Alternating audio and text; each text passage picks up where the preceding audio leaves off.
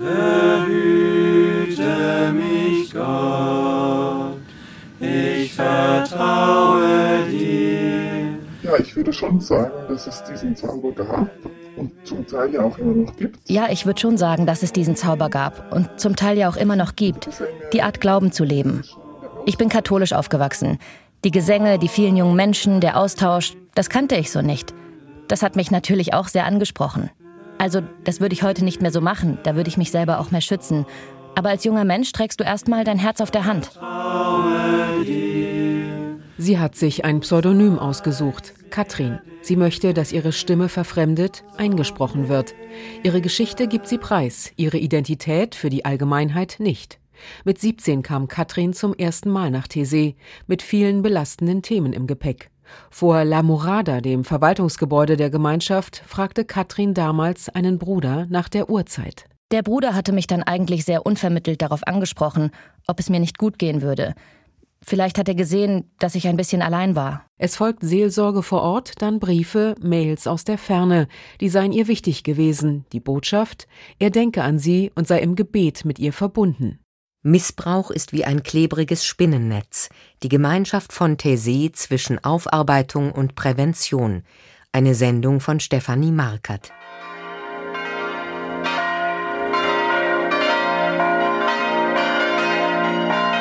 Dreimal am Tag steht das Leben in Thésée wie eh und je still. Um 8.15 Uhr, 12.30 Uhr und halb neun abends. Gottesdienst in der Versöhnungskirche, die eher wie eine Turnhalle aussieht gebaut von jungen Deutschen der Aktion Sühnezeichen nach dem Zweiten Weltkrieg, für die bis zu 100.000 Jugendlichen, die jedes Jahr nach Thésée strömen. Am Eingang halten Freiwillige Zettel mit der Aufschrift Silence, Ruhe hoch. Innen sitzen abgegrenzt durch ein U aus Grünpflanzen die Brüder in hellem Gewand.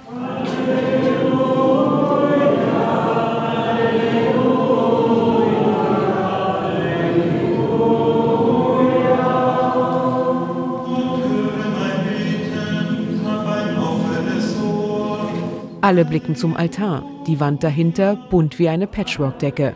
In einem Metallgestell flackern Teelichter. Das filigrane Altarkreuz hat Herzen an den Enden. Katrin kennt diese Stimmung genau. Was passierte dort in ihrer Jugend? Mehrere Jahre lang hatte sie Kontakt zu diesem Bruder. War sie in Thésée, verabredeten sich beide zu Gesprächen. Irgendwann kamen die Treffen nach dem Abendgebet zustande. Und da war dieses Gebäude, das tagsüber sehr bevölkert war, unter Umständen auch leer. Und es war an so einem Abend, wo der Bruder sich dann von mir verabschiedete, nach einem Gespräch und mir da einen Kuss auf die Stirn gab. Und das kam für mich sehr, sehr unvermittelt und ich konnte damit ganz schlecht umgehen, weil schon diese ganze Beziehung so uneindeutig war. Das ging ja über mehrere Jahre, bis der Bruder dann irgendwann ausgetreten ist aus der Gemeinschaft. Opfer möchte Katrin nicht genannt werden, denn sie will kein Mitleid. Sie nennt sich auch nicht Survivor, also Überlebende. Das sei steil. Obwohl Missbrauch lebensgefährdend sein könne. Sie fühle sich als Betroffene, sagt sie, und fährt sich mit den Daumen über ihre Finger. Das unangenehme Kribbeln bei dem Thema kehre sofort zurück. Ich war ein Stück weit auch abhängig. Das war nicht gut für meine Entwicklung. Es gab ein paar Themen in meinem Leben, die hätten bearbeitet gehört. Ich war in so einer Warteschleife. Ich glaube, dass der Bruder auch für sich seine Themen hatte, dass er Kontakt zu jungen Frauen gesucht hat, um das für sich, ich sag jetzt mal, zu füllen. Und das ist missbräuchlich. Erst 2023 spricht sie mit Bruder Matthew, ab Dezember desselben Jahres Theses neuer Prior. Er habe ihr gesagt, sie müsse das melden. Katrin schreibt an das Safeguarding-Team der Communauté. Es kommt ihr von anderer Seite zu Ohren, das sei nicht der erste Bericht über besagten Bruder. Es hat sich einfach vieles geklärt, was vorher noch an sehr irritierenden Fragen da war. Und dafür bin ich schon auch dankbar. Ich weiß nicht, ob andere Betroffene das auch so sehen, aber für mich ist es wichtig, dahin zurückkommen zu können weil Thésée einfach ein sehr wichtiger Ort in meinem Leben war.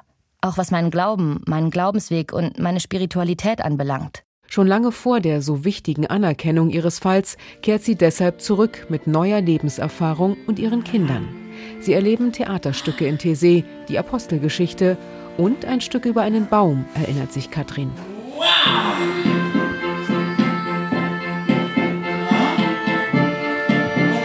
Psst, die Vorstellung hat schon begonnen in Olinda, einer Gartensiedlung für Familien, einen Kilometer von der Versöhnungskirche entfernt. Damit alle etwas verstehen, sitzen Kinder und Eltern, nach Sprachen sortiert, unter einer hellen Plane. Über ihren Köpfen Lautsprecher, durch die der englische Text ins Französische, Spanische oder Deutsche gedolmetscht wird. In Ordnung. Die selbstgebaute Kulisse? Eine Schreinerwerkstatt mit Holz und Sägen und einem Blumentopf. Dort geschieht gerade Unglaubliches. Ein Samen. Oh, so small? So klein? It is even smaller. Even smaller? Noch kleiner? You will see. Aber And now, let's plant it. Jetzt lass ihn uns einpflanzen. Wow, der Schreiner hat einen Samen eingepflanzt. Sein Sohn ist begeistert, glaubt dem Vater aber nicht recht, dass daraus ein Baum wird. Die Handpuppe des Sohnes führt Hans, Anfang 20, aus Jena. Die kleine Bibelstelle, um die es geht, handelt davon, das Reich Gottes ist im Prinzip wie ein kleiner Samen, den jemand in den Boden pflanzt, dann wird er gewässert und es wird Tag und Nacht. Mit der Zeit wächst das Ganze, aber man weiß nicht so genau, warum. Dass man dafür Geduld braucht, dass eine Idee wächst, dass auch der Sohn selbst Zeit braucht, um zu wachsen. Aus der Bibelstelle haben zwei Thésée-Brüder ein Theaterstück gemacht, das Hans voller Leidenschaft aufführt. Kann ich dir helfen? Nein, du bist zu klein. Do you know what, Papa? I'm growing as well. I feel full of energy. Immer größer. Wachsen, das ist durchaus auch Hans Thema. Er trägt um den Hals ein Lederband mit Thésée-Kreuz und hatte einen Plan. Er wollte mit dem Fahrrad in den Iran. Aber da war noch eine Frage und die brachte ihn einmal mehr nach Thésée. Möchte ich jetzt an den Gott glauben? Möchte ich an eine Religion glauben?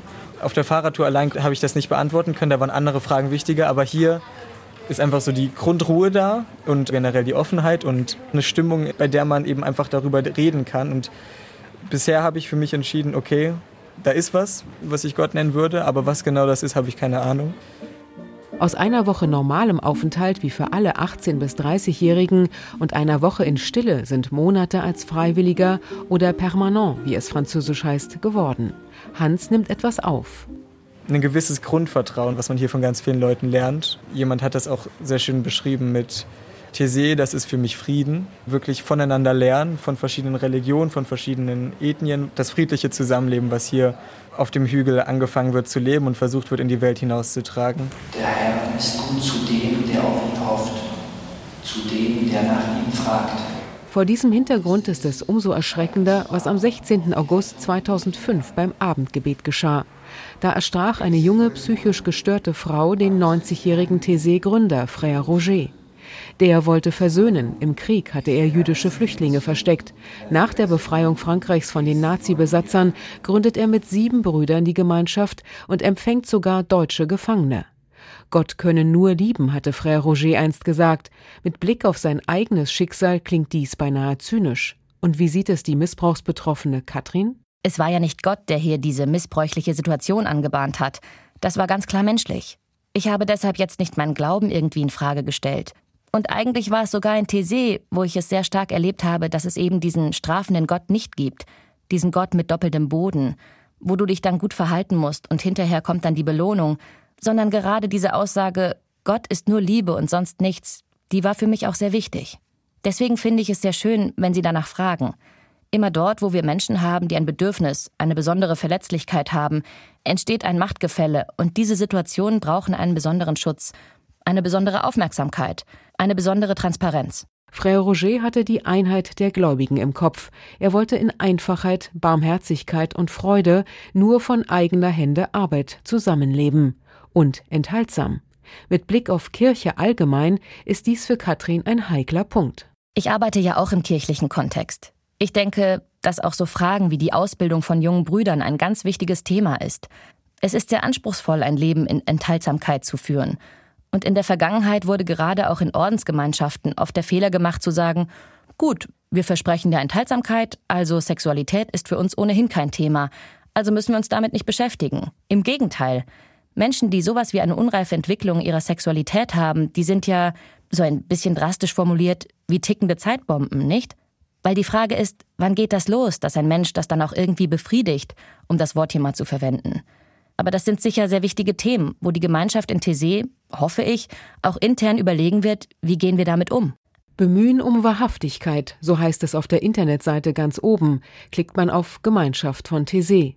Die Chronologie des Bemühens, Missbrauch aufzuarbeiten, beginnt spätestens am 4. Juni 2019 mit einem offenen Brief des Priors Alois. Ich ergreife heute das Wort, weil ich mit großer Trauer von Fällen erfahren habe, in die Brüder der Communauté verwickelt waren.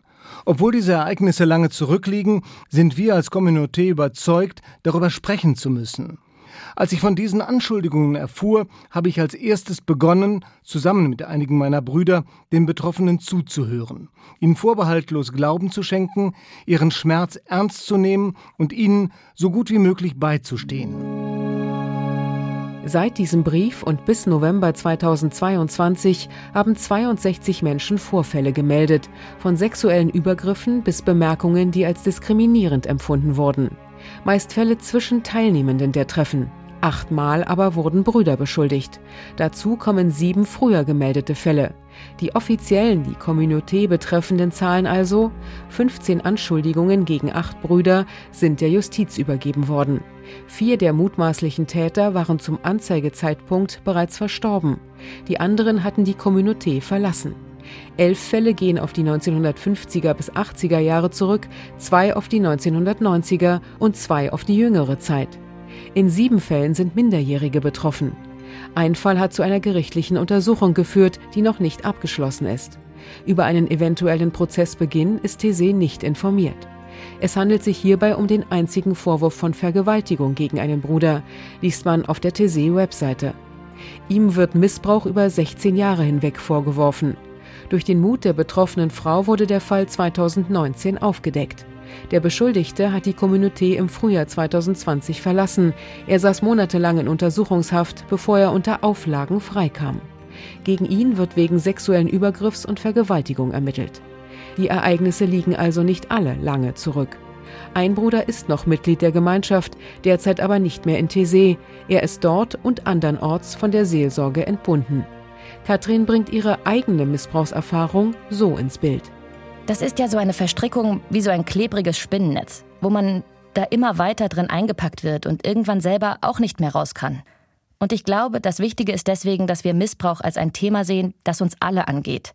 Weil Betroffene haben eigentlich nur dann eine Chance, wenn wir gemeinsam hinschauen und wenn wir gemeinsam Kultur verändern. Im Dezember 2022 schreibt Ordensleiter Alois, dass durch mangelnde Transparenz und Aufklärungswillen in der Kirche insgesamt das Leid der Opfer verstärkt worden sei. Die Gemeinschaft will das in Thésée ändern. Infos zum Schutz der anreisenden Personen stehen im Netz nun sogar über dem Anmeldeformular. Erst aufklären, dann überlegen, ob man kommen möchte. Regelmäßig gibt es in Thésée Audits. Vier Prüfer von außerhalb der Gemeinschaft, darunter ein Richter und eine Psychotherapeutin, machen nach den Kontrollen Verbesserungsvorschläge. Anfang 2023 waren es 30. Schon den allerersten Prüfbericht fand Prior Alois sehr ermutigend, weil sie sagen, ja, ihr seid auf einem guten Weg. Nicht, weil es keine Probleme gibt, sondern weil ihr versucht, die Probleme zu sehen nicht die Augen zu verschließen und Lösungen zu suchen. Hält die betroffene Katrin dies alles für glaubwürdig? Also habe ich den Eindruck, dass in diesem Fall jetzt eine Institution in Anbetracht des Themas Missbrauch bereit ist, sich dem zu stellen. Und das heißt nicht, dass von Anfang an alles super laufen muss. Aber es muss die Bereitschaft da sein, auch dann, wenn es für die Institution selber schmerzhaft wird, zu sagen, okay, wir gehen weiter. Und daher freue ich mich auch, dass es in Thésée jetzt wöchentlich Workshops gibt, auch zu diesem Thema. Das ist der einzige Weg. Francis und Benoit von der Öffentlichkeitsarbeit leiten den Workshop. Es herrscht Aufnahmeverbot. Kein Mikrofon außer für die beiden Brüder. Die sitzen ohne Ordenskutte in Zivil auf einem Tisch, die Füße locker auf eine Holzbank gestellt. Doch entspannt wirken sie nicht. Sie fühlten sich mit angeklagt, sagt Benoit. Das Thema bedrückt beide sichtbar. Ihnen gegenüber Dutzende, vor allem junge Leute, ebenfalls auf Holzbänken. Die Ordensmänner erzählen ruhig, suchen nach passenden Worten. Das bisherige sei schon ein großer Schock, bekennt Francis, und bedankt sich bei all jenen, die in den letzten Jahren gesprochen und so die Aufarbeitung ermöglicht haben. Brüder, Angestellte und Freiwillige würden heute polizeiliche Führungszeugnisse brauchen und in Prävention geschult. Damit Thésée ein sicherer Ort sei, brauche man aber die Hilfe der Anwesenden. Sie weisen auf Notrufnummern hin und fragen, wisst ihr, wo ihr in euren Gemeinden Hilfe findet? Über Sexualität zu sprechen ist nicht immer einfach unter den Brüdern, doch falle es ihnen heute leichter und es gäbe auch die Möglichkeit, einen professionellen Rat von außen einzuholen. Für Gespräche gäbe es Regeln. Sie finden in der Kirche oder in den dafür vorgesehenen Räumen mit Sichtfenstern statt. Dabei würden sie oft um Lebenshilfe gebeten. Hier warnt Benoit. Seid misstrauisch, wenn jemand euch vorschreibt, was ihr angeblich im Namen Gottes zu tun habt. Er zeigt sinnbildlich mit dem Finger nach oben, aber hebt uns auch nicht in den Himmel. Die jungen Leute fragen, müsse man vor den verbliebenen Brüdern Angst haben? Was werde für die Betroffenen getan? Wie sieht es mit Vergebung aus? Die intensive Stunde Workshop vergeht schnell. Heike Sonn aus Bitburg, Reul aus der Schweiz, Lilly aus Hamburg und Beatrix aus Leipzig. Haben gleich vor der Barackentür Redebedarf. Ich fand es total offen, auch so, so ein proaktives Zugehen auf dieses Thema. Ich finde das ganz toll, weil ich in Deutschland oft erlebe, dass erst gehandelt wird, sobald ein Fall auftritt. Es wird überall thematisiert. Also auch in den Gruppentreffen ist es einfach ein präsentes Thema. Also ich persönlich fühle mich jetzt nicht sicherer, aber ich habe das Gefühl, wenn ich mit Jugendlichen hier hinkomme, dass die geschützter sind. Sagt Heike, die selbst Schulpräventionsbeauftragte ist und seit 2007 nach TC kommt. Rahel ist These-Enthusiastin und äh, gehe immer wieder gerne mit. Das ist sicher eben sehr mutig auch. Es könnte auch Leute abschrecken. Ich fand es auch interessant, den Punkt mit Vertrauensbruch. Als Gruppenleiterin das zweite Mal ist einfach auch gut zu wissen, wohin ich kann. Ich mache mir jetzt auch keine Sorgen, irgendwie, dass da die Kinder, die ich begleite, irgendwie in Gefahr kommen eher mal, dass vielleicht irgendwie auf dem Zeltplatz was untereinander geschieht. Lilly interessiert sich für Psychologie, hat über bekannte Erfahrungen mit dem Thema Missbrauch und dem unter den Teppich kehren. Vielleicht am Anfang, als ich angekommen bin, sind mir diese Plakate hier aufgefallen. Also an jeder zweiten Tür kann man hier dieses Plakat sehen. Es ist eine Nummer, es ist eine E-Mail, wo man schreiben kann. Finde ich total super, dass man hier diese Aufmerksamkeit hat. Das ist jetzt mein erstes Jahr in TC und daher finde ich es halt sehr gut, dass die von sich auf was zugeben, jetzt mit diesen Workshops und dass sie halt versuchen dazu zu lernen. Da hätte ich mir vielleicht ein bisschen mehr Input gewünscht, wie man ihnen persönlich auch mal helfen kann und das hier geschieht. Beatrix studiert Grundschullehramt und betreut in TC erstmals zehn Jugendliche zwischen 15 und 17.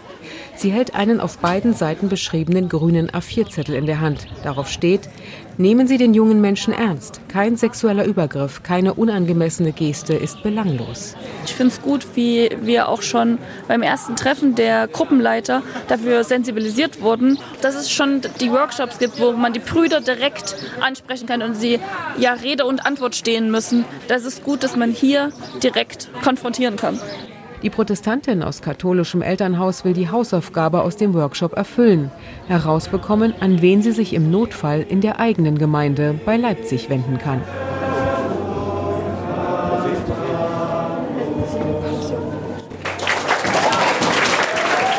Jakob aus Aalen konnte nicht zum Workshop, denn der Jubel an der Essensausgabe in Sichtweite galt auch ihm. Der Freiwillige ist Küchenlogistikchef und er studiert Theologie. Jakob hat eine Meinung. Wenn Fragen des Vertrauens nicht geklärt sind, dann ist alles andere völlig sinnlos. Gerade für eine Gemeinschaft, wenn die nicht dahin schaut, wird sie unglaubwürdig. Wenn ich wüsste, dass TC sich nicht darum kümmern würde, auch diese Fälle aufzuarbeiten, wenn ich wüsste, sie würden es nicht ernst nehmen, dann würde ich auch nicht hierher kommen. Auch Bruder Franzis aus Hessen, der seit 25 Jahren in Thésée lebt, steht nach dem Workshop zu einem kurzen Gespräch zur Verfügung. Es wird etwas einfacher in dem Sinne natürlich, dass wir auch jetzt vielleicht auch Worte finden, darüber zu sprechen. Gerade wenn es Brüder betrifft, ist man natürlich auch in der Emotion, weil man auch ein Leben teilt. Schaut da mit drauf, ja, helft uns da auch ein bisschen besser hinzusehen. Seit 2023 verwaltet ein eigenständiges Team eine schon 2010 geschaltete Mailadresse. Seit kurzem heißt sie TC Safeguarding und wichtig ist, dass die E-Mail-Adresse zum Beispiel nicht von Brüdern mitverwaltet wird. Das sind drei Personen, die jetzt berechtigt sind, rechtliche Schritte einzuleiten.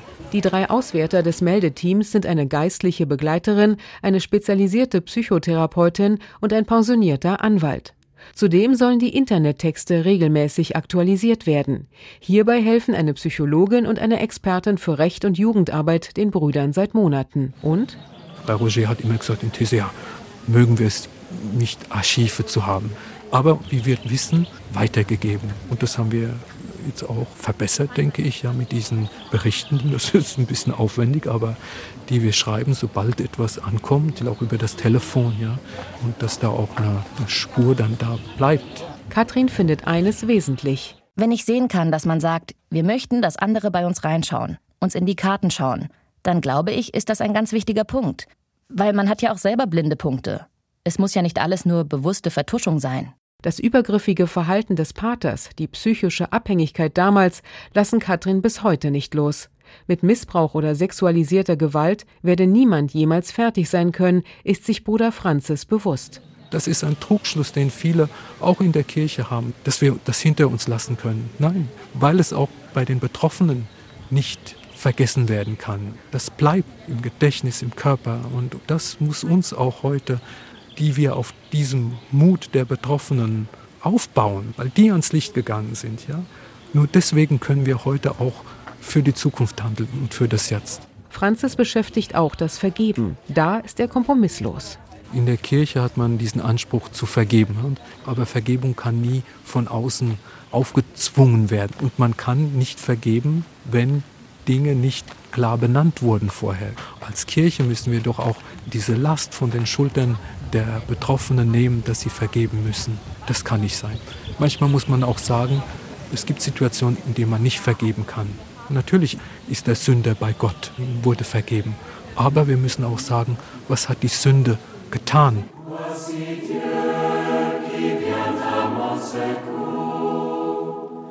Le Seigneur avec sa qui me soutienne. Da genau diese Frage in der französischen Gesellschaft immer drängender geworden war, wurde die unabhängige Kommission Anerkennung und Wiedergutmachung gegründet, erst im November 2021. Die Brüdergemeinschaft hat sofort den Kontakt gesucht. Auf ARD-Anfrage, wie viel Wiedergutmachung denn geleistet worden sei, bestätigt die Kommission im Oktober 2023, ein einziges Einigungsprotokoll ist bislang unterzeichnet worden. Die anderen Betroffenen werden noch von Kommissionsmitgliedern begleitet. Deren Anerkennungs- und Wiedergutmachungsprozess ist noch nicht vollendet. Über Entschädigungssummen möchten die Brüder ohne Rücksprache mit der betroffenen Person keine Auskunft geben. Anfang 2024 wird zum ersten Mal das externe Meldeteam einen Jahresbericht vorlegen. Sollten zwischen Dezember 22 und Jahresende 23 neue Fälle, in denen Brüder oder Gäste Theses mutmaßliche Täter sind, dem Staatsanwalt gemeldet worden sein, werden sie dort aufgeführt. Die Gemeinschaft hat sich verpflichtet, dies offen zu kommunizieren. Ihr erklärtes Ziel? In Thésée ein sicheres Umfeld fördern. Not worry so much if you do not grow as fast as you wish. Mein Sohn, mach dir keine Sorgen, wenn du nicht so schnell wächst, wie du das möchtest. Jeder hat sein eigenes Tempo beim Wachsen. Look, schaut, schaut. It's growing. Es wächst. Nicht nur der Workshop, auch das Theaterstück für die Familien ist für heute zu Ende. Und siehe da, der Samen ist aufgegangen. Aus dem Topf schaut eine grüne Pflanze. Und der Sohn des Schreiners ist staunend mitgewachsen. Der freiwillige Hans hat Feierabend und fährt mit dem Fahrrad vorbei. Wie weit hat ihn Thésée schon wachsen lassen? Ja, ich glaube, ich bin momentan an dem Punkt, wo ich in mir selbst schon gewachsen bin, aber noch nicht so, dass es groß für andere sichtbar ist und auch für mich selbst. Die missbrauchsbetroffene Katrin sagt ebenfalls, dass ich in Thésée sehr gewachsen bin. Ich sehr vieles auch erfahren durfte. Und ich würde jetzt mit Blick auch auf den Missbrauch als Thema sagen, dass ich Thésée auch als einen Ort wahrnehme, der wächst. Was sich in den letzten Jahren dort getan hat, ist sicher auch als Wachstum zu bezeichnen. Ich glaube, das gilt wieder für viele Betroffene von Missbrauch. Es wäre ganz schlimm, wenn man da jetzt mit Samthandschuhen als das Opfer behandelt wird. Da wird man ja in diesem Opferzustand festgeschrieben. Aber es wäre auch schlimm, wenn es sowas wie ein besonderes Bemühen gäbe, dass man jetzt alles irgendwie richtig macht oder so. Das ist eine ganz wichtige Herausforderung. Wie kann es nach Missbrauchserfahrungen trotzdem authentische und ehrliche Begegnungen geben? Es gibt Betroffene, die so traumatisiert sind, dass sie Thésée nie wieder betreten haben. Für Katrin ist das anders. Ich kann das jetzt nicht löschen. Das gehört zu meinem Leben dazu. Und umso wichtiger ist es für mich, dass Thésée ein Ort bleibt, der auch weiterhin zu meinem Leben dazugehören darf. Im Positiven. In SWR 2 Glauben hörten Sie eine Sendung von Stefanie Markert. Missbrauch ist wie ein klebriges Spinnennetz. Die Gemeinschaft von Taizé zwischen Aufarbeitung und Prävention. Redaktion Ulrich Pick und Esther Saub.